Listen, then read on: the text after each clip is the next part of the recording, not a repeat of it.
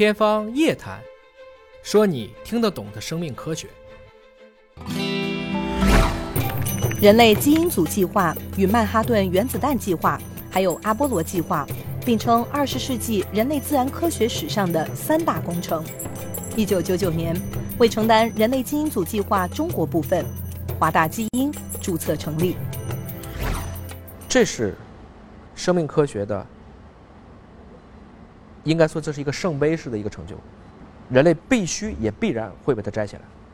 中国要不要进去？这就是创始人的这种使命和愿景，就使得华大基因在成立之初就凝聚了一群愿意为这个民族去做一点事情的优秀的人才，也奠定了这个公司的这种文化的这种根基哈。很多人说做小事容易，我说其实做大事容易，因为做大是目标大，收获大。要理解华大，就必须先理解什么是大科学工程。爱因斯坦算是我们差不多公认的全世界最聪明的人之一，他也是几乎最后一个，或者顶多还有几个不如他的，通过纯粹的理论的一些疏导，数学公式推，在黎曼几何下去思考它的相对论。而且个人的力量就是一个人的脑袋，天才。爱因斯坦之后，大家通过什么来完成对自然的探索？科学要配合。一旦科学开始配合，它就不是简单的通过一两个人的能力、兴趣导向开始做了，它必然要转向成一种以一种大家群体一起工作来完成一个工程的方式，以工程化的方式来组织一个大科学项目的一个实施。大科学工程。因为它的目标足够大，它必然会在这个过程中带动学科的发展，带动产业的发展，带动人才的发育。一开始可能这种大的目标愿景把大家给吸引进来，但进来以后呢，就人就人在这里发展起来的话，就这个创新机制、创新土壤有什么独特之处，让这些人可以快速的这种成长发展呢？从这种容错，从这种自由，从这种空间各方面的话。这个三发三代的模式是非常重要的。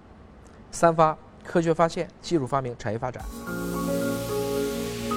但不都从科学发现开始，有些是可以从技术发明开始，甚至有一些是从产业发展开始的。产业发展大了，积累到足够的大数据，再倒看，哎，原来还有这个发现，我再倒过去做技术，进而推出了一个科学的问题。我那也能举出好多这样的例子。这是三发的模式。三代的模式，以任务带项目学和人才。如果我要是有五个项目，我就能培养出五个领军人才；我如果有十个项目，我就能培养出十个领军人才。这就是说，只要你能够匹配上足够的资源，而且是以一种大科学工程的方式，让它向下去突破，那么你就会看到有很多年轻人自然就站出来了。也许他那一天你觉得他不行，但实际上把他放到那个位置上了，他慢慢的就行了。我们去年去火眼。在支撑全世界八十多个实验室、三十多个国家，很多人英语都讲不利索。突然出以后没问题，因为当地不讲英语，他讲法语，这个时候就没戏了吧？大家就带个翻译机就出去了，大家就把那个实验室就建完了，把当地的技术转移都做完了。怎么能教一个人游泳最快？我们经常开玩笑，踢到海里去，扑腾扑腾可能就会了，喝几口水可能就会了。有这种需求的时候，他就逼着他往前走了。还是要给他一个真实的场景，给他一个舞台和平台，相信年轻人。为什么要相信年轻人呢？其实你会发现，绝大部分诺贝尔奖，或者我们看文艺复兴到现在的所有的重大的科研发现，他们取得自己生命当中最辉煌的成就的年纪，四十岁以下，很多都是在二十几岁的时候。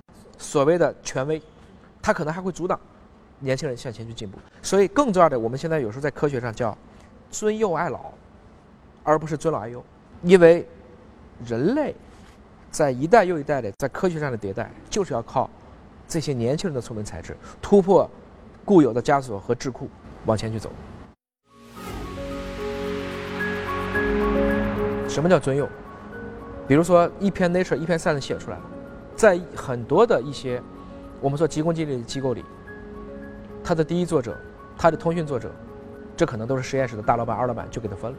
华大不会，是谁的就是谁的，几乎百分之九十五以上的，就是实实在在干活的这批人，可能还有百分之五，那实在是协调的工作特别特别重要。这是一种对真理的基本的一种维护，包括荣誉。去年，你想，一千四百九十九个全国抗击新冠的先进个人，一般的单位遇到这样的荣誉，要不董事长，要不总经理吧。华大有两个名额，既不是汪建，也不是我，也不是我同样 level 的这一群所谓的集团高管们，朱世达、田志坚就是一线，跟着病毒每天去做斗争。那这样的一些，你看起来这么重要的一个荣誉，我们就这样把它让了吗？其实就是因为创始人让，我们也让，让着让着，你的年轻人就起来了，他就知道这个地方公平，而且他有了，再有机会他会往下让，那这个团队就越来越大了。它像一个链式反应一样。你来华大这么多次了，你想华大没有人有办公室啊？嗯，对，没有人有办公室，我们为什么连办公室都不要呢？其实就是希望让大家相对平等，沟通相对比较自由。你看我们华大的员工有太多的规矩吗？其实没有，我们的规矩是以项目组织，大家为了把事儿做成的。但归根结底，不管是物言一室之内，还是放浪形骸于外，你追求这种本真的心是没变的。这是这个企业能够。包容更多年轻人，给他们机会，即我所谓尊幼的核心。允许失败，实事求是，而且失败以后不会受到惩罚，不会。